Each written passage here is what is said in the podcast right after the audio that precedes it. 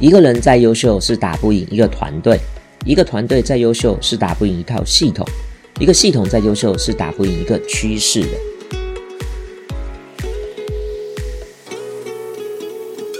所以各位老板如何轻松的赚到大钱呢？很简单，做好两点。第一点就叫做对内成就员工，第二点对外就叫做成就顾客。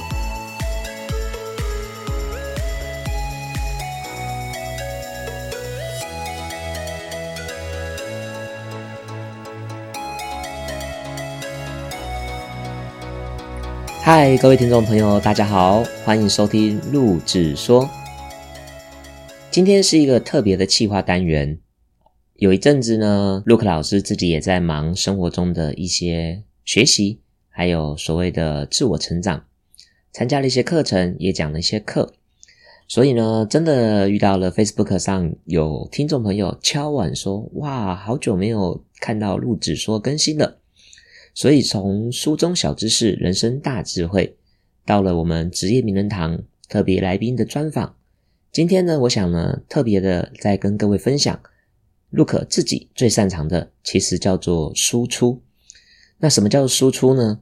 不管是过往我看了无数的书籍，或者是参加了许多的课程，那在每一个课程结束之后，我呢可以有自己的逻辑，整理出老师所分享的资讯。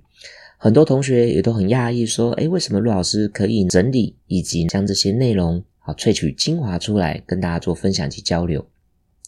我也觉得蛮特别的，或许这就叫做天赋吧。我有学习的天赋，我有当讲师的天赋，所以慢慢的，我开始就把这些过去所学整理出来，然后变成自己的课程。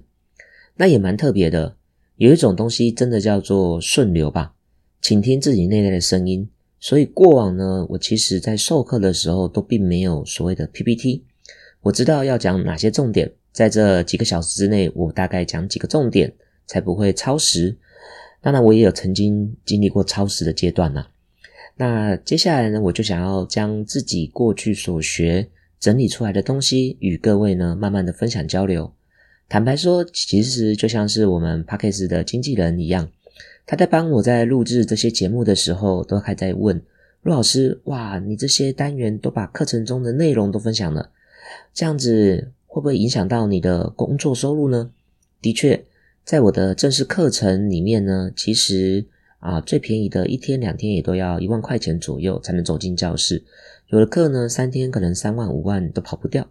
当然，我知道市场上也有更高单价的课程。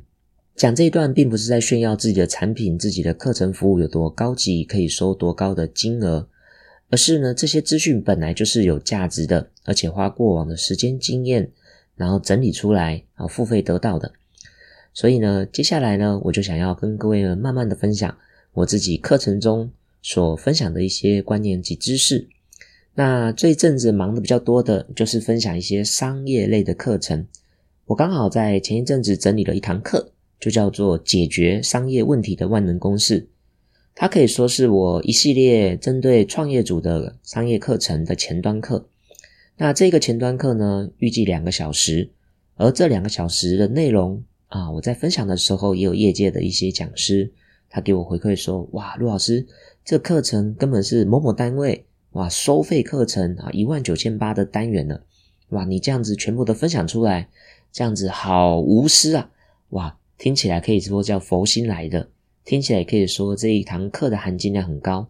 那也不晓得听众朋友你是否能够符合这堂课的标准？怎么说标准呢？就是每一堂课都有所谓的受众，也就是什么人适合听这堂课程。那再讲一遍，解决商业问题的万能公式非常适合创业组，也就是你准备要创业的，或者你已经是企业主，你已经自己开公司担任老板的。以及二代接班人，你是二代，或者你想要交棒给二代，让他学习如何经营管理这个公司。那再来呢，就是所谓公司的高阶行销人员，或者是 CEO、专案经理人。我相信呢，这个短短的音频，因为这是透过正式课程里面截录的总精华，那我希望呢，能够从声音的部分就可以慢慢的啊传递一些最重要的商业知识及逻辑架构给各位。好了，接下来跟各位分享解决商业问题的万能公式。首先，就真的把各位定位成老板。那老板跟一般人的区别有哪些呢？不是所谓的二零八零法则，这些人可能呢啊不止百分之八十，市场上应该是百分之三的老板，百分之七的员工，也就是百分之三 percent 的人是付薪水的，百分之九十七 percent 是领薪水的。好，那我们来看一下所谓的老板跟一般人的区别有哪些呢？那第一个，老板当然就是以成功者为榜样，所以呢，他都持续不断的在这些成功者的环境。因为物以类聚，人以群分，而老板的思维模式跟时间管理模式是跟一般人不一样的。可以这么说，上班族他可能每一天只要花八个小时在公司，其他的时间就在想他呢社交，还有他想要吃什么，他的兴趣是什么，他的家庭生活。所以老板呢，他的无时无刻都在思考着下一个薪水在哪里，下一个案子在哪里，我怎么创造公司营收，产品怎么卖掉。客户需要的是什么？所以他们思维模式不一样，所以相对的，他的二十四小时的时间产值也是不一样的。有一段话是这么说的：人与人之间最大的差别就在于二十四小时之内做了哪些与众不同、具有生产力的事情。其次就是他们的思维方式。所谓的老板，其实最重要就是他不只有正面的思维，凡事乐观积极，他还有所谓的逆向逻辑。所谓的逆向逻辑，其实就叫做结论式思考。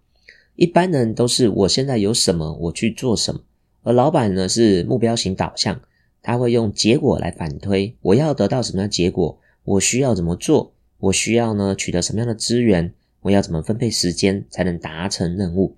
所以，多数老板是一种协同合作的能力，他懂得把对的人放在对的位置，而员工就是在各个岗位各司其责。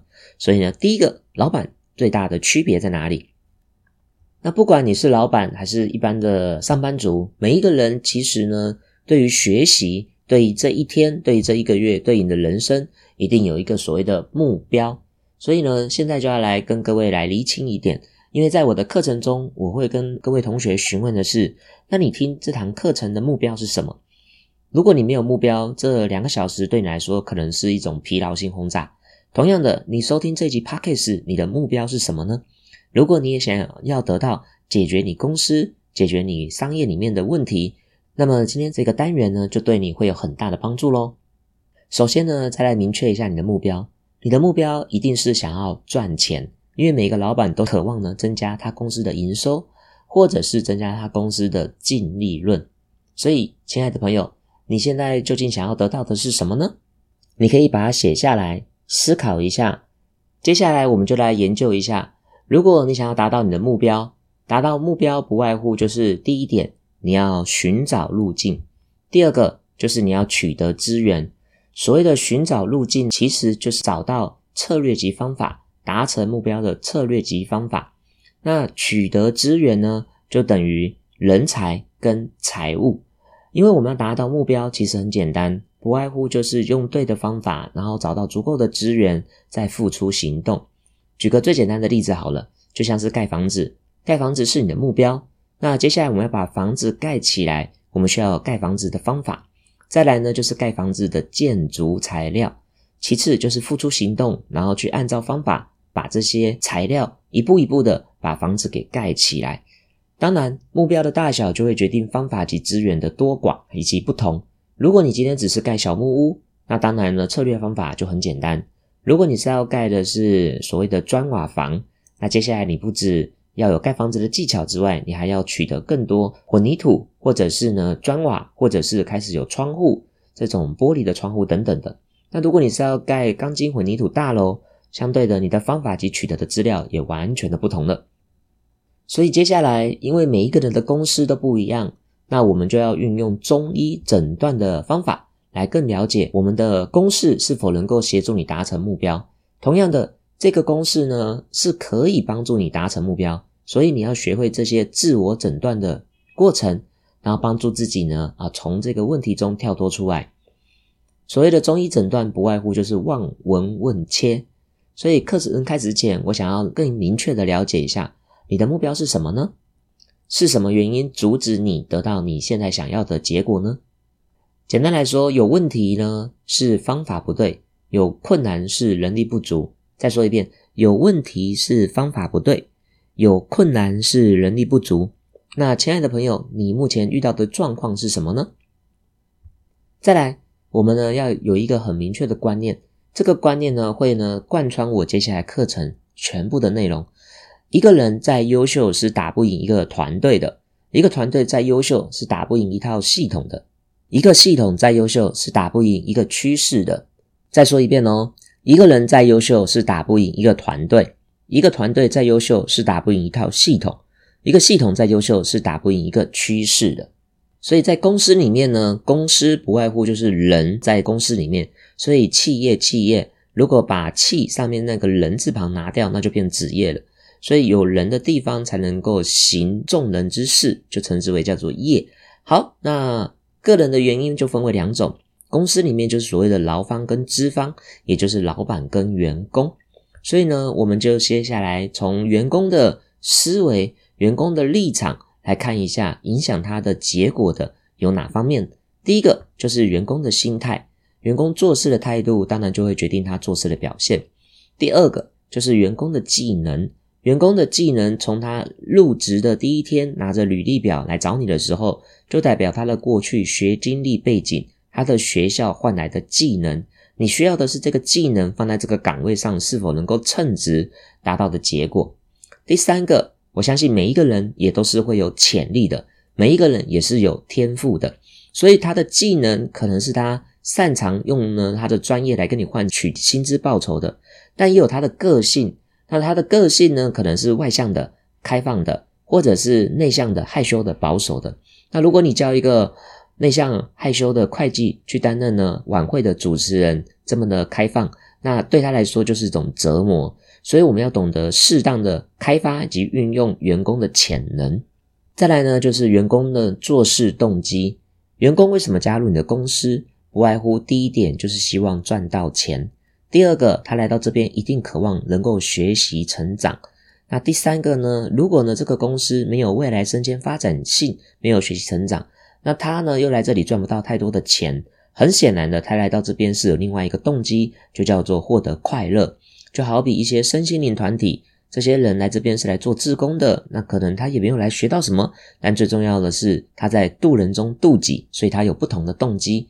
也或者有些年轻人来到公司里面，没有什么大钱，也学不到东西，但是这里有他喜欢、想要追求的人，这可能就是他来上班的动机咯。好了，那人的部分除了员工，那现在换个角度来问问自己，各位老板，那你的心态好吗？你自己在技能一到十分，你打几分呢？那你对技能上面认为的是什么呢？到底是老板到底要会的是什么？其实刚刚我说到了，老板呢不外乎要有两只手，第一只手呢叫做打造一个优势的产品，让顾客一辈子持续的跟你购买；第二个呢设计一套晋升的机制，让员工可以一辈子跟随着你。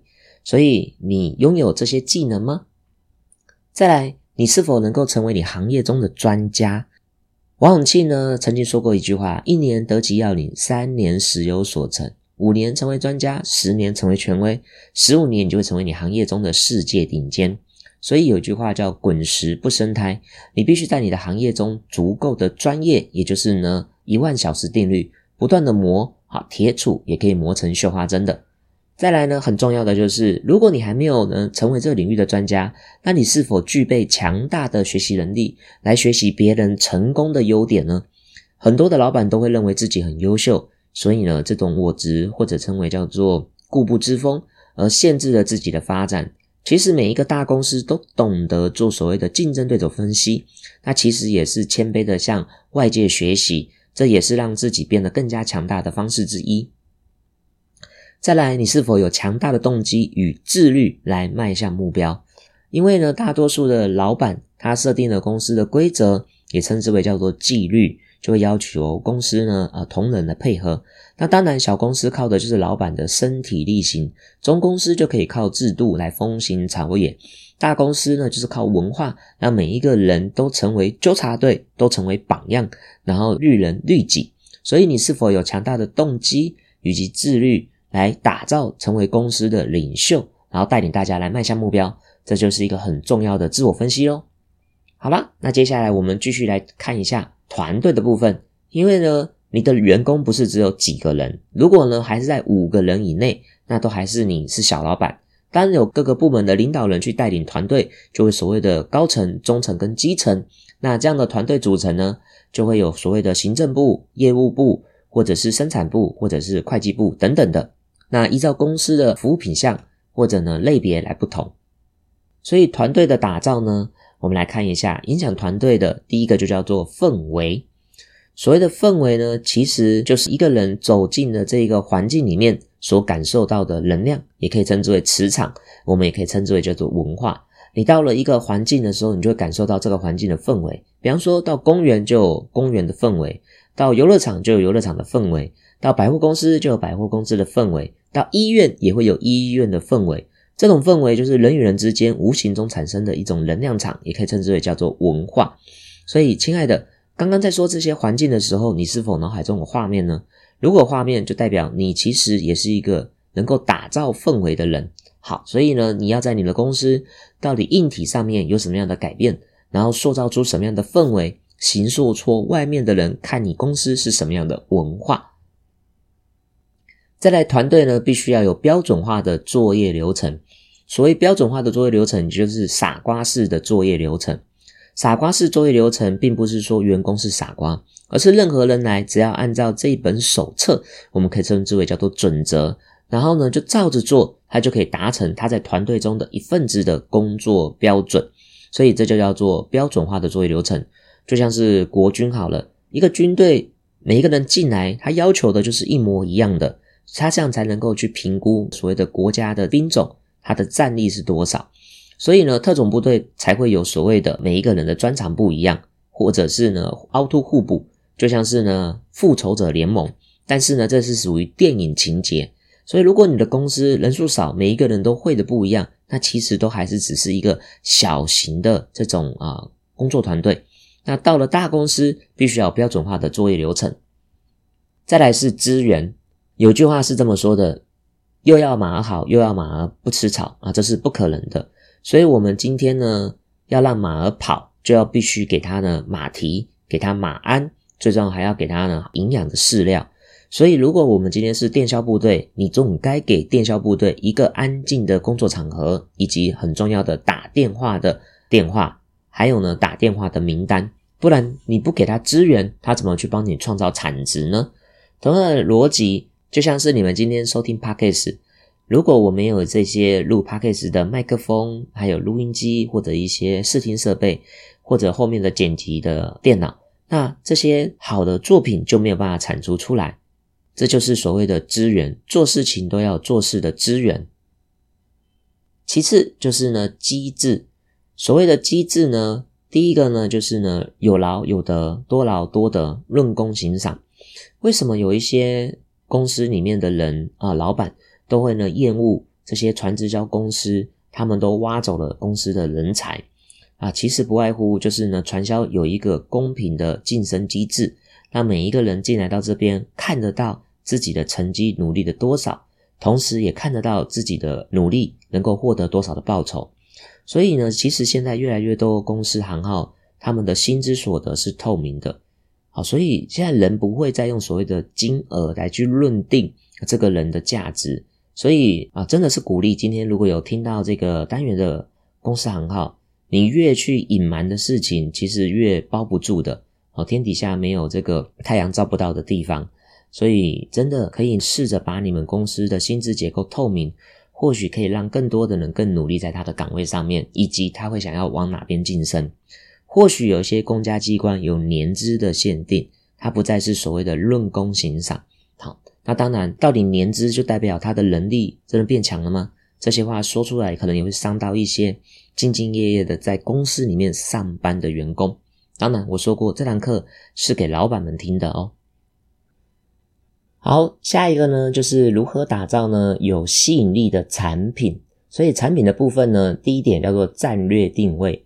战就叫做做什么，略就叫做不做什么。所以呢，不做什么其实比做什么更重要。所以你不要呢被顾客怂恿了去做东做西，这样子模糊了你的战略定位。你要明确的告诉顾客你到底是在做什么的。那就像我的 p a c k a g e 从书籍又讲到了职业名人堂，又讲到了我自己课程中想要分享的。其实我们也是不断的在测试到底自己适合什么，因为 p a c k a g e 也是一个新的自媒体的赛道，所以呢。感谢各位今天聆听呢，可能就是呢把 Look 老师当成你的学习模仿的对象，也或者是呢资讯库的来源。从这一集录制说里面都可以听到呢啊不同的相关的收获，也或者单纯的你就是定位你就是粉丝，陆老师分享的都可以。在我自己录 Podcast 这个单元里面，其实最重要的就是呢不断的产出有价值的资讯，来帮助每一个人做自我成长。那这其实就是陆子说的战略定位了。第二个，你产品的政策是什么？产品的政策有三点：第一个，你是在做市场占有率呢，还是在赚利润，还是在赚现金流？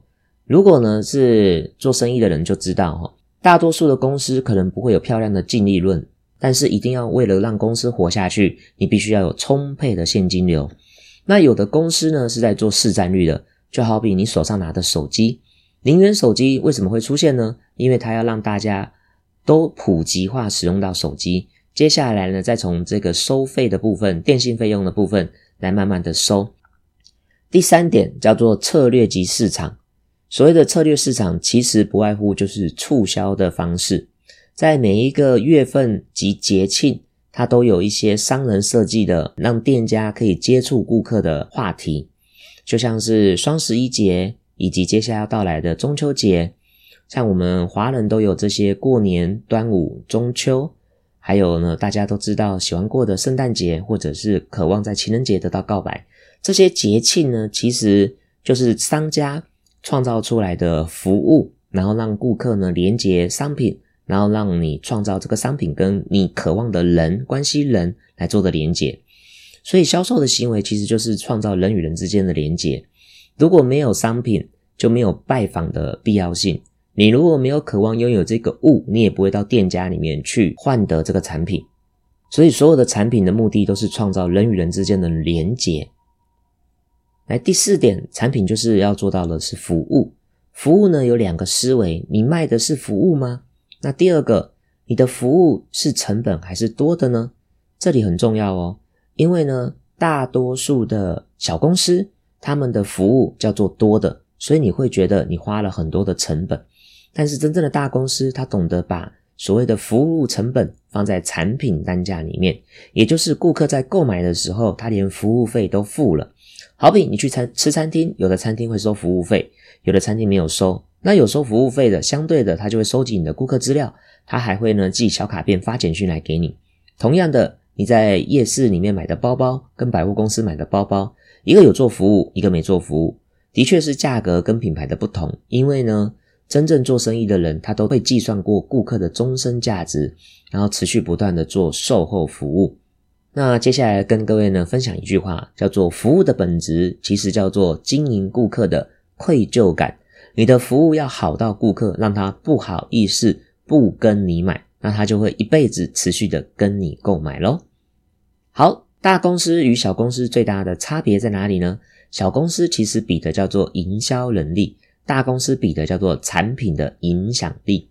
那我简单来说好了，如果你现在呢是小公司，千万不要投入研发来制造商品，否则呢会很难卖掉。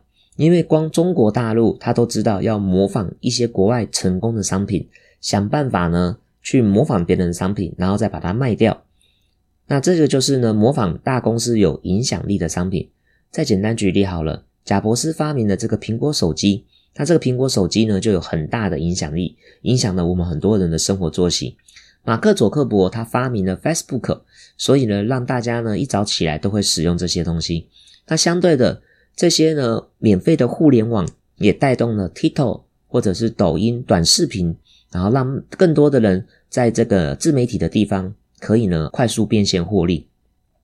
所以再说一遍，小公司比的是营销能力，大公司比的是产品的影响力。就像是特斯拉的电动车也影响到其他的车行，然后呢，他们各个品牌也发展出自己的电动车了。还有一个很重要的重点呢，叫做如果你公司的产品不会说话，所以你的公司才会需要业务员。假如产品会说话，其实公司就不需要业务员了。举个例子来说，你觉得卖 iPhone 手机需要业务员吗？是不是只要一个发表会结束之后，所有人都直接到各大的店面去抢购？如果一只 iPhone 手机市场价格是三万，你的进货价是一万五，不要说你啊，你交给呢菜市场的大妈，他们都一样可以帮你把苹果手机给卖掉。所以，一个公司是否能够做大做强，就是让你的产品让更多人喜欢，让更多人受益。好了，接下来刚刚已经讲到了个人、团队还有产品，那我们来分析一下趋势篇。趋势也就是所谓的客户会受到哪些影响呢？第一个，客户会受到宏观环境的影响，例如现在的疫情。那我自己是做商务旅馆投资的，那疫情就的确会影响了我们。不管我过去是做个人出租、收租，或者我们一群人合伙这个开的公司啊，商务旅馆，这都是系统。但是呢，市场就像是趋势，国家呢不开放大陆观光自由行，然后或者是疫情就影响到我们这个产业了。那同样的，圣诞节跟跨年，那我们的商旅价格就可以拉高，好，这就是所谓的趋势的部分。好，第二个呢叫做趋势型产业。其实所谓的趋势型产业呢，现在大家都知道了，有关于 AI 人工智能，或者大家都在网络上看到了 NFT 元宇宙，以及有关于绿能环保的部分这些议题，通通都是属于现在的趋势型行业。那如何将你的产业往这些赛道上结合呢？大家可以去思考一下。如果你也可以上 YouTube 搜寻的话，就是未来十年还存在的行业，稍微去往这边搜寻，你可以找到一些值得学习的产业趋势。再来叫做竞争对手，你一定要分析你的竞争对手，了解你的产业同行到底在做些什么。当然有一些呢，啊，老板会说他从来没有去研究竞争对手。这些可能是所谓的与世无争的心态哦，但并不是代表这个老板真的没有研究竞争对手动态，因为他底下的员工会去帮他分析嘛。好，所以呢，一定要了解这产业他们到底做了些什么，你才能够呢，在这些竞争对手额外做出超越顾客的服务，这样顾客才会知道为什么要跟你买，不然你的对手都有在卖了，他为什么要选择你呢？好，第四点呢，就叫做细分市场。所谓的细分市场呢，就好比律师，律师还是有分很多的。有的律师他专门是打土地纠纷，有的是打离婚诉讼，有的是打财产分割，有的就是专门做所谓的刑事诉讼。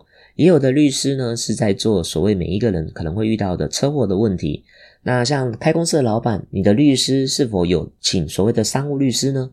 所谓的商务律师其实就是你公司的法律保镖。好，让你呢不至于做违法的事情，让别人也没有办法呢对你做出公司的一些法律的伤害。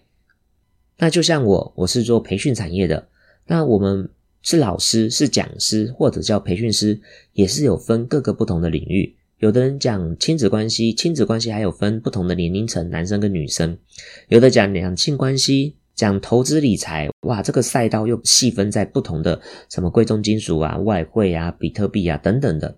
啊，所以呢，每一个领域都有专业哦，所以只要你持续不断的细分你的行业，那你就更专注、更明确、更容易呢，能够在你的顾客里面脱颖而出，而强调出所谓的记忆点。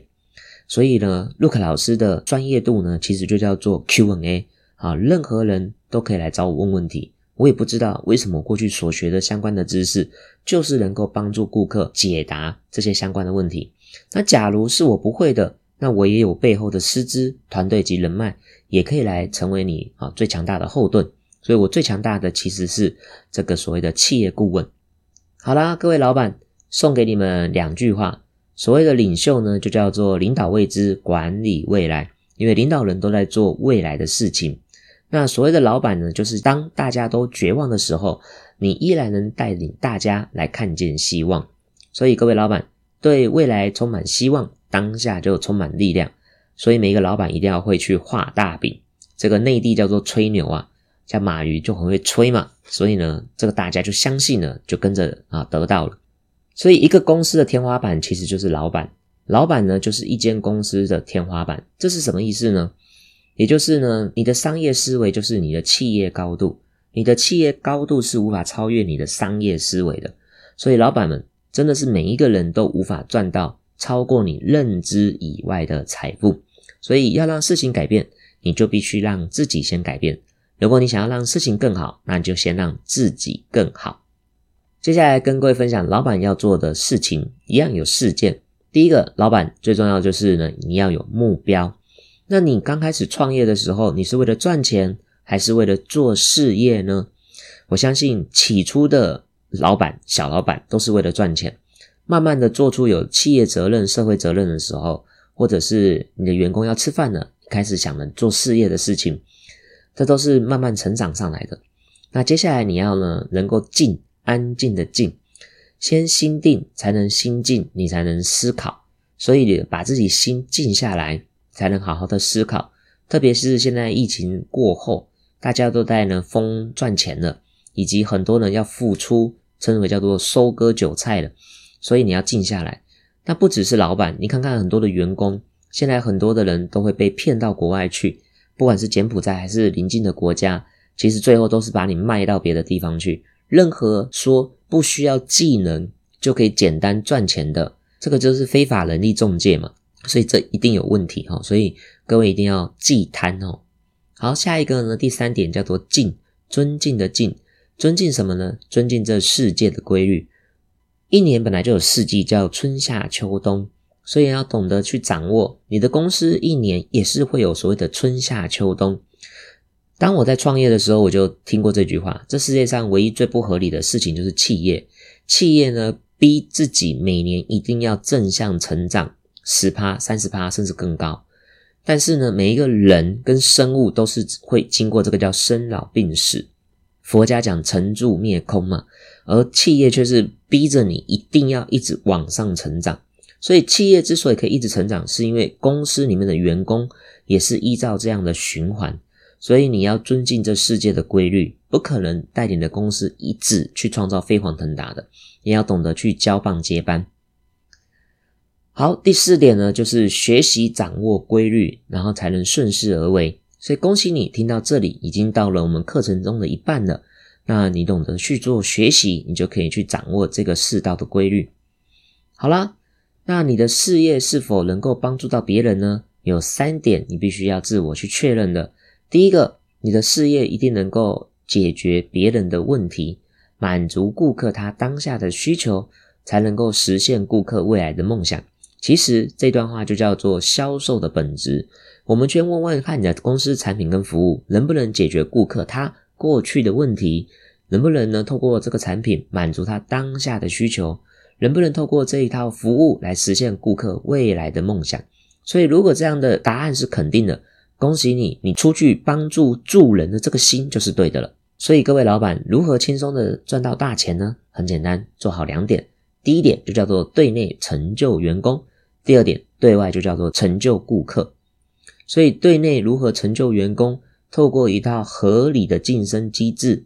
然后让员工呢有劳有得，多劳多得，少劳少得，然后呢潜能激发，就可以呢升官发大财。对外透过呢优质产品，让顾客觉得物超所值，一块钱买到十块，十块钱买到一百块，让他觉得 CP 值爆表，他就会一辈子持续不断的跟随你，跟你购买。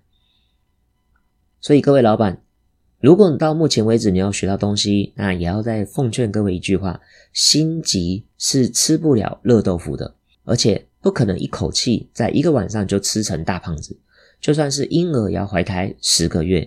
听好喽，任何速成的东西都是小气的。所以，如果你可以在很短的时间赚到钱，那也代表别人也可以，代表你在这个产业里面竞争对手是非常多的。就像是很多的微商，或者是很多的传直销，他们用不当的炫富行为来吸引更多的人来加入。那再讲一遍，任何。很短的时间赚到钱的，也代表别人也可以，那就代表你竞争对手是很多的。用一段话做结论好了，小米的老板雷军他曾经讲过，当趋势来的时候，猪站在风口也会飞。但是你知道下一句吗？下一句叫做：首先你必须承认你自己是一头猪。你看看多少人并不知道下一句，而且最重要的是，你还要考虑呢降落的问题。所以奉劝各位，千万不要从事呢短线暴利、快速致富的行业，因为学习呢就像是烧开水一样，量变才会产生质变，就是水要变成呢液体变成气体，它是需要加温到一百度以上。所以你学习到真的悟到到做到，它是一个持续不断的过程。所以跟各位分享，在我们商业里面学习有两个最重要的观念，第一个叫做底层逻辑。那第二个叫做顶层设计，今天跟各位分享的就是商业的顶层设计及底层逻辑的总架构。所以从上述的四个单元里面，你应该听到了无法达成目标的问题在哪里呢？是自己老板的问题，还是客户市场的问题，还是产品因素的问题，还是你员工团队问题？那团队员工的问题占百分之三十三，产品一样占百分之三十三，市场客户一样占三十三。老板占一趴，诶，刚刚有说到了，老板是公司的天花板，那为什么成败只占一趴呢？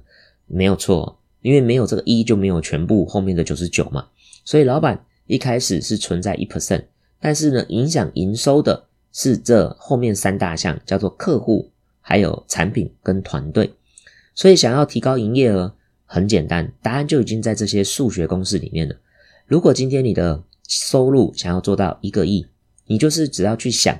卖一亿的商品，那请问一下，你要几个人？搞不好你一个人就可以卖掉。那你要卖给几个客户？是不是就只要卖给一个人？听起来很简单，这其实就是商业的帝国数学。你要卖呢一千万的商品，你搞不好也是一个人。那你只要卖十个客户，那也是一个亿。同样的逻辑，打造不出来一千万的商品，你可以打造一百万的商品。一百万的商品，可能呢找十个业务员卖给了一百个顾客，那一样也是一个亿。所以。你要怎么样达到营收？你必须诊断找出你的着力点。营收就等于客户乘上团队乘上产品。所以上述的数学公式，如果你能够停下来把它写下来，你要如何去赚到你的营收呢？你究竟要创造多少的客户？然后你需要多少的团队成员来帮你卖？那你的平均客单价是多少？只要呢想办法把产品再乘上客户数量，那你就知道说你要卖几个。可是你不可能是靠一个人去卖。任何是自己接触客户的公司，它基本上就是小老板了。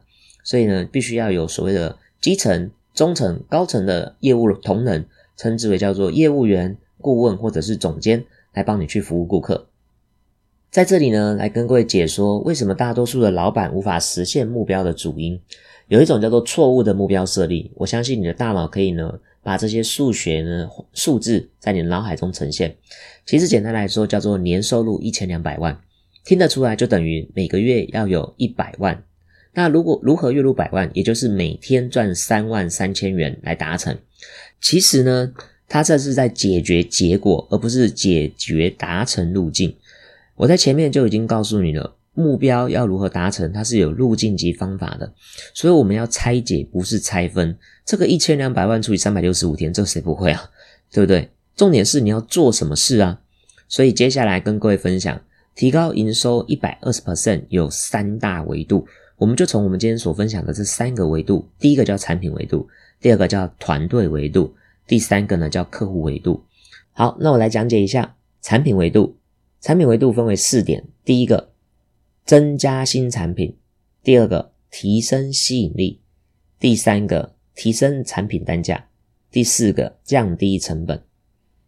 团队维度增加团队人数，提升成才率，提升人均产值，降低离职率。客户维度增加客户数量，提升成交率，提升客户终身价值，降低流失率。以上呢，就是呢提高营收一百二十 percent 的十二个着力点。这些呢着力点就是呢可以具体执行的方法。那接下来你就要懂得优化战略来做自我分析啊，什么东西是低效率高效果的？那什么东西是高可行性低可行性的？其实你只要画一个十字，横轴右边呢就是高效果，左边就是低效果。纵轴呢就直的，也就是上面是高可行性，下面是低可行性的。你做个自我分析，就知道这十二点如何做执行了。那么呢，我们今天的单元就分享到这里，解决商业问题的万能公式。那下一集呢，我就会针对这以上的十二个着力点，每一个呢案例分析，让你更了解如何增加新产品，如何提升产品的吸引力，如何呢增加你公司的成才率，以及呢如何提升成交率。这些十二个着力点逐一的分析，你就会更明确的说，哦，原来你要如何使用。好了，那今天就是我们录制说的全新企划，这也或许是我未来着重大多数的时间想要分享的，因为我想要呢，啊，将 p a c k a g e 的单元就像是我的老师 Gary V 网络行销大神所做的一样，每天都能大量的产出，因为他是带着他的小主播。无时无刻就跟在他的身边，然后呢，帮他录影回去剪辑。他有这样的这个行销团队，那我也期许啊，生活中每一刻其实都是呢知识的输入跟产出，那也可以把这些东西整理出来，帮助到更多的人。那么，如果你也对我们本集解决商业问题的万能公式四大维度，还有呢十二个着力点，有很多的收获。欢迎可以将我们频道分享给你的好朋友，以及在我们下方处留言，让我可以知道你的收获心得。感谢大家，下期见，拜拜。